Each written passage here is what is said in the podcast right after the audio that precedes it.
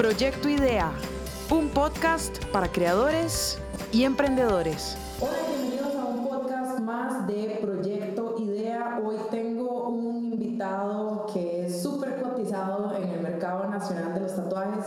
Kevin Poeda, muchos lo conocerán por sus rifas y sus tatuajes únicos eh, de acuarela, de puntillismo, sus ilustraciones o incluso hasta su trabajo publicitario.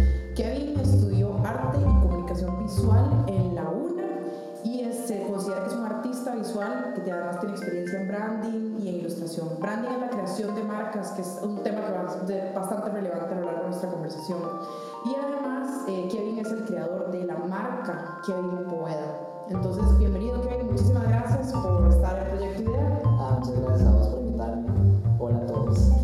con todo gusto, con todo gusto. En realidad es, es un lujo tenerte porque según todo lo que veo en Facebook siempre estás ocupado. Ahorita vi que el último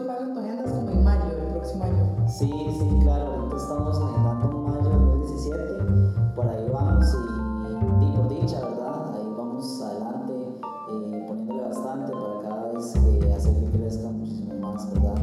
La lista de clientes y seguidores.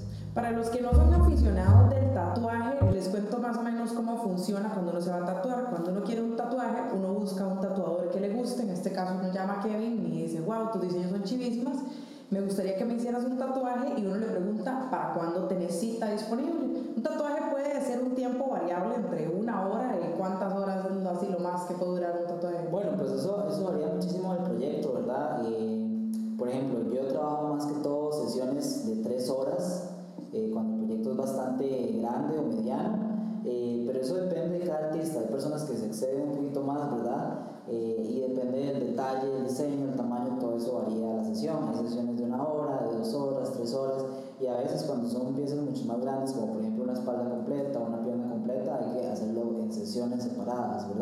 Cada sesión, eh, no sé, de tres horas, va a depender realmente del diseño y del, del artista, ¿verdad? Cómo va a organizar el tiempo para realizar el proyecto, pero sí, todos los proyectos son diferentes. Entonces imagínense si cada tatuaje va a durar un promedio de tres horas y Kevin está ocupado, ahorita estamos a finales de septiembre y está ocupado hasta mayo, o sea, el hombre definitivamente recibe muchísimos bookings. Creo que muchos diseñadores nos desearíamos tener eh, esa cantidad de trabajo estable y saber que podemos proyectar. Entonces, bueno, parte de las razones por las que invitamos a Kevin es porque Kevin, además de ser un tatuador, eh, no es solo una persona que tatúa y, y, trabaja ya, sino que también él ha creado a raíz de su nombre o a partir de su nombre toda una marca personal y se ha establecido como artista, aunque es tal vez de los más recientes en el género. Entonces, contanos un poquito, primero, cómo iniciaste vos como artista, o sea, cuál fue la primera parte eh, de este proceso, porque además ahora sos emprendedor y has emprendido dentro de, de, tu mundo de artista y tu mundo de tatuador. Entonces, contanos un poquito cómo comenzaste vos en el mundo del arte.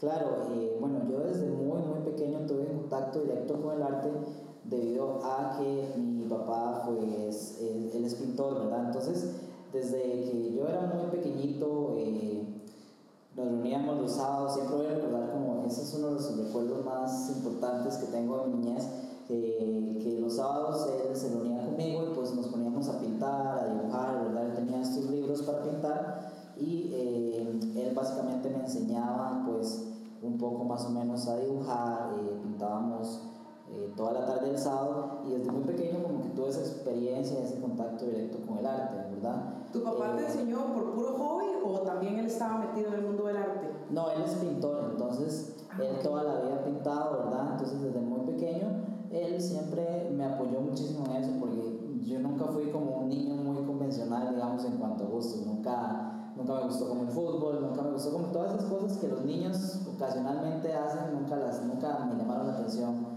pero me gustaba muchísimo dibujar. Es algo que desde, desde, que casi que mi mamá dice que desde que yo nací, nací con un lápiz, porque siempre me gustó mucho dibujar. Y mi, mi papá siempre fue como el apoyo en eso. Me compraba libretas, eh, dibujemos, esto, siempre me apoyaba muchísimo como en, esos en esas, esa o sea, tendencia que yo tenía. Es precursor del arte terapia, 100%. Sí, sí, claro, él es, él es, de verdad que yo le agradezco muchísimo porque él es, yo creo que la razón de todo esto, ¿verdad? Entonces por allá ya tenía como una tendencia hacia el arte y conforme fui creciendo fui desarrollando un poco gustaba hacer, ¿verdad? No sé, dibujar, pintar. Cuando llego a la, a la etapa adulta, ¿verdad? Llegamos a ese momento en nuestras vidas donde todo el mundo siempre se pregunta qué voy a estudiar ahora. Entonces, eh, yo siempre tuve claro que quería estudiar arte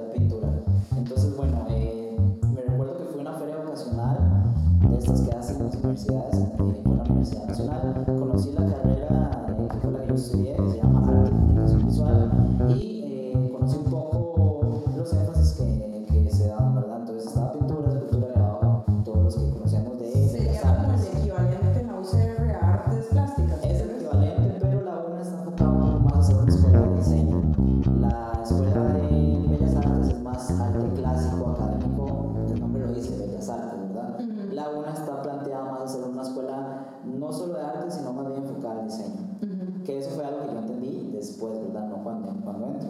Entonces, bueno, yo para hacer un poco más corto cuento, ¿verdad? Pues es un poco largo, eh, yo entro a la UNA, eh, decido estudiar pintura, hacer 100% pintor como mi papá y conozco lo que es el diseño. Entonces, eh, aprendo lo que es el diseño y el concepto del diseño, ¿verdad? Que es muy diferente al arte.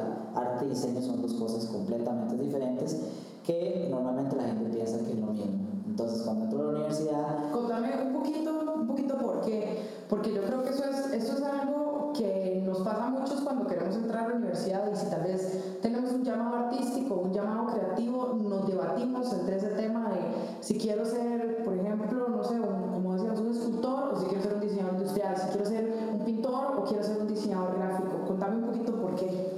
Sí, bueno, en mi caso, digamos, yo, yo pues me decidí al diseño porque me pareció muy atractivo el,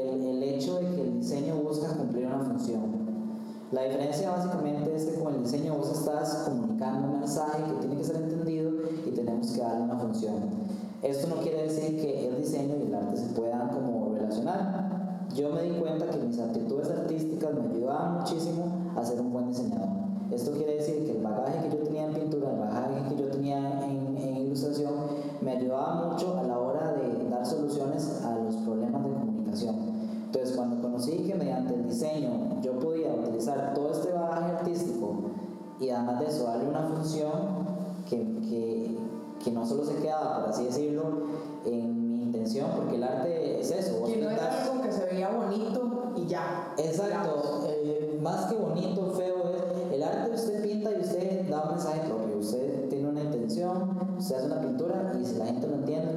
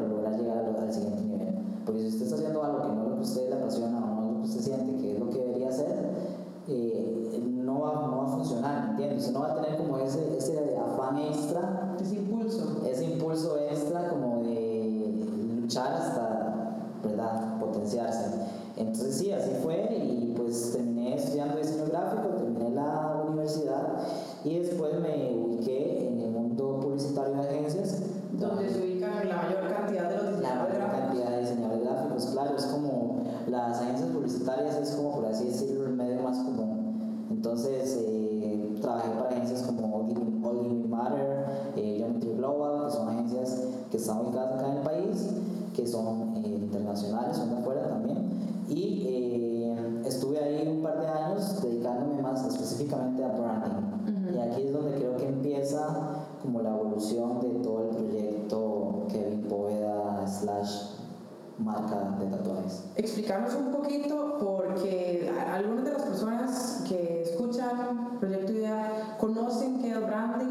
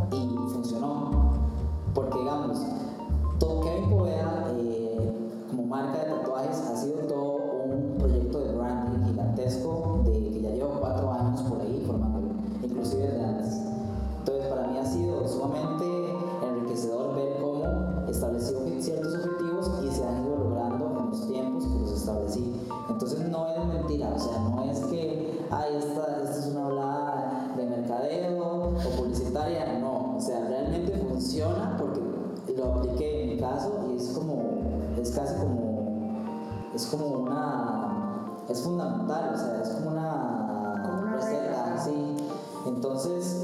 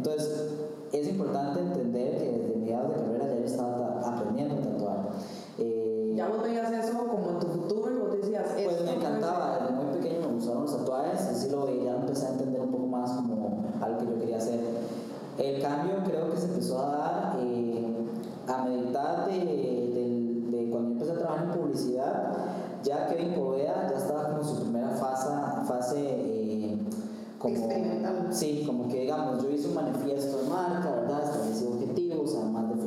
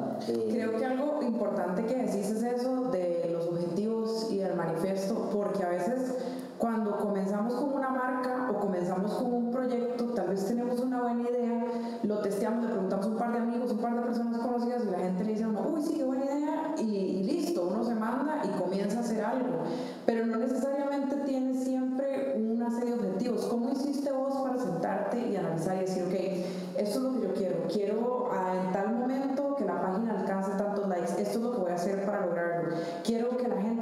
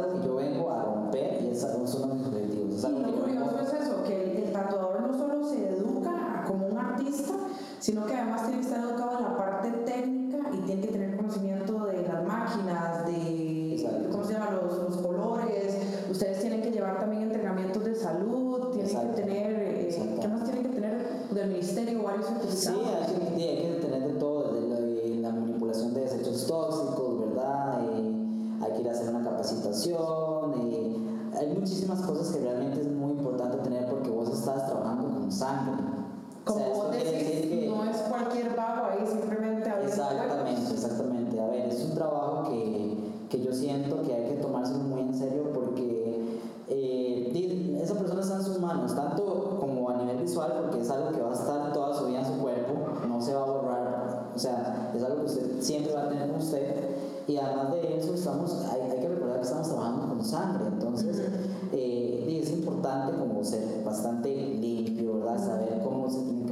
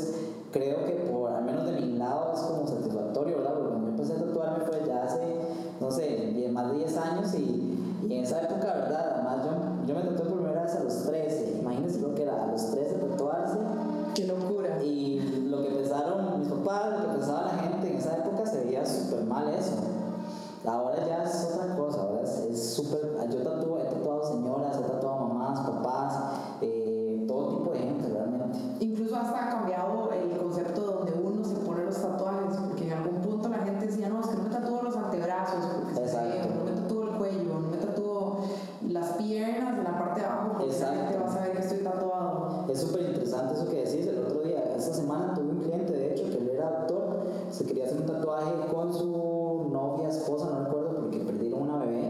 Entonces era algo bastante intenso, ¿verdad? Ya por sí solo la temática es muy intensa. Eh, y él quería hacérselo en el antebrazo, pero no estaba seguro. De hecho,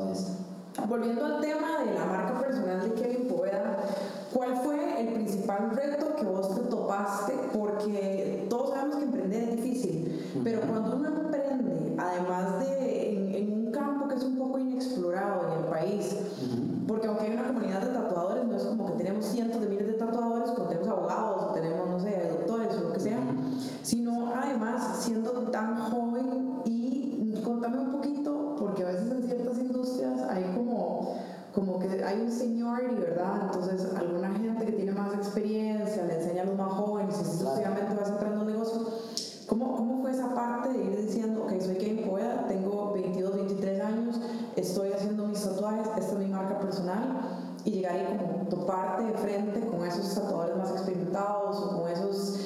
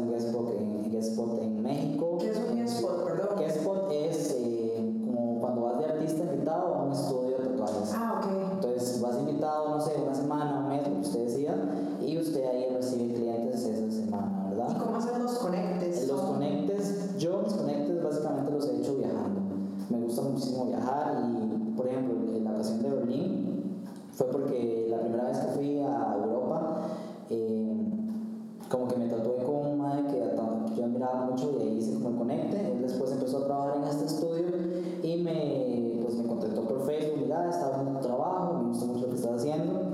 Hablé con Julia y quiero que sepas que Julia era la dueña, es la dueña del estudio. Noia se llama, es uno de los estudios como más reconocidos ahorita en Berlín. Y me dice, madre, cuando quieras, puedes venir. Entonces, así se hizo el conecte. México igual, estaba viajando en México. Había una página que se llama Ink Inc., que es uno de los estudios publicidad creo que admirable porque llegan a una cantidad estúpida de seguidores, ¿verdad? Eh, igual estaba en México y pues conocía ya al dueño del estudio y me ofreció como ir para Día de Muertos a, trabajar allá, entonces ahora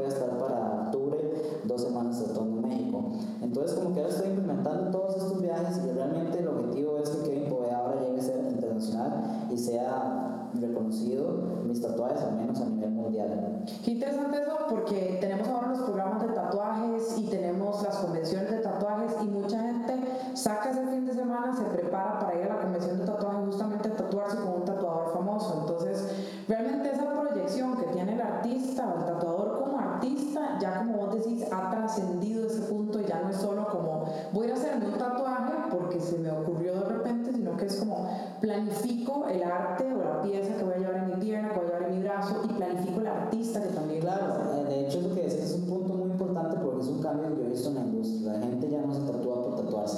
Antes la gente se tatuaba y no les importaba ni el diseño. Es como nada más para tener un tatuaje y ya. Ahora casi que la gente se tatúa más que todo por buscar el artista. Inclusive yo lo he visto en mi caso porque yo he cambiado muchísimo. Uno como artista siempre cambia y como diseñador. Entonces mi estilo ha cambiado bastante, ¿verdad? En estos últimos años. Y he notado cómo, y lo agradezco muchísimo, mis clientes son súper fieles y a pesar de que yo cambie el estilo, siempre les gusta lo que les voy a hacer o siempre regresan.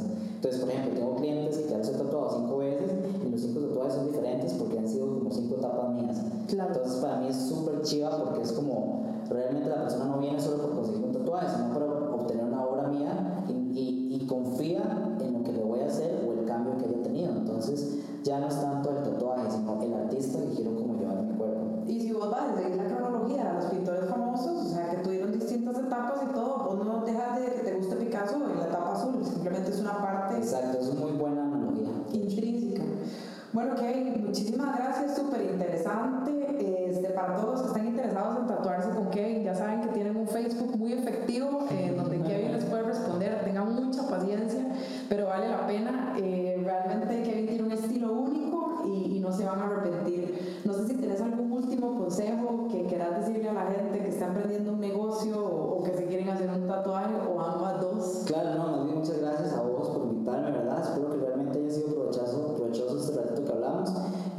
gente que está escuchando, ¿verdad? Espero que realmente eh, les haya aportado algo en sus vidas.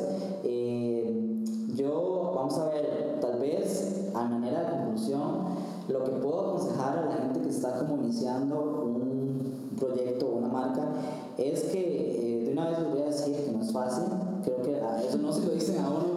Hablamos de la parte linda, pero realmente hay una parte muy complicada. Entonces, básicamente lo importante es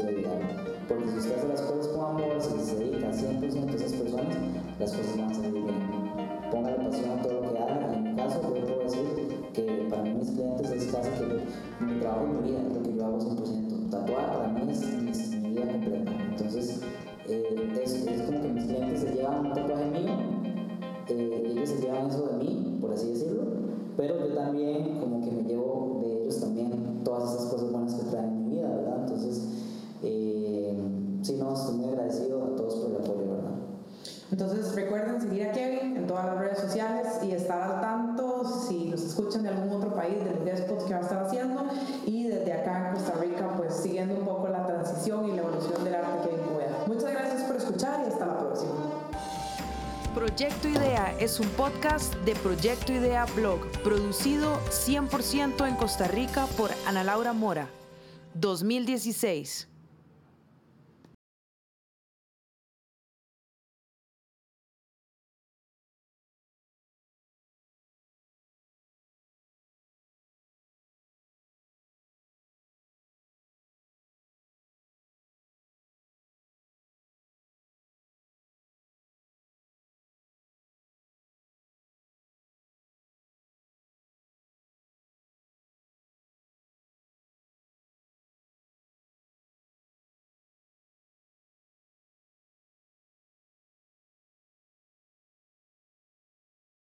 Informados en Teletica.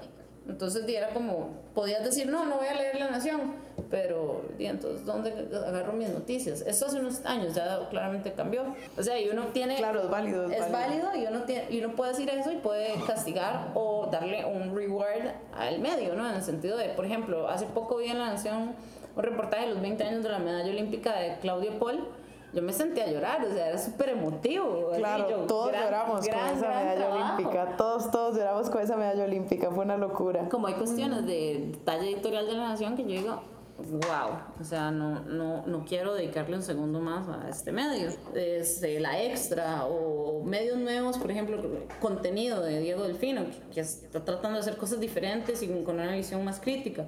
89 decibeles en su momento, lo que sea. Entonces hay que también empezar a ver eh, qué onda con, con, los medios que queremos consumir y cómo los apoyamos, ¿no? Por ahí, o sea, y la verdad es que al final 500 colones o un dólar o lo que sea no te hacen ni menos pobre ni más rico. Exacto. Pero te va a hacer más informado, creo yo. Es un punto súper interesante. Cris, nos acaba el tiempo, pero muchísimas gracias. Fue súper entretenido hablar con vos. Ahora más bien siento como que me tengo que ir a meter a Expedia o a... ¿Cómo se llaman todas esas páginas donde uno planea viajes y buscar, buscar el próximo destino? Este, muchísimas gracias por tu participación. Agarramos a Cris así literalmente en medio de su proceso de irse a España.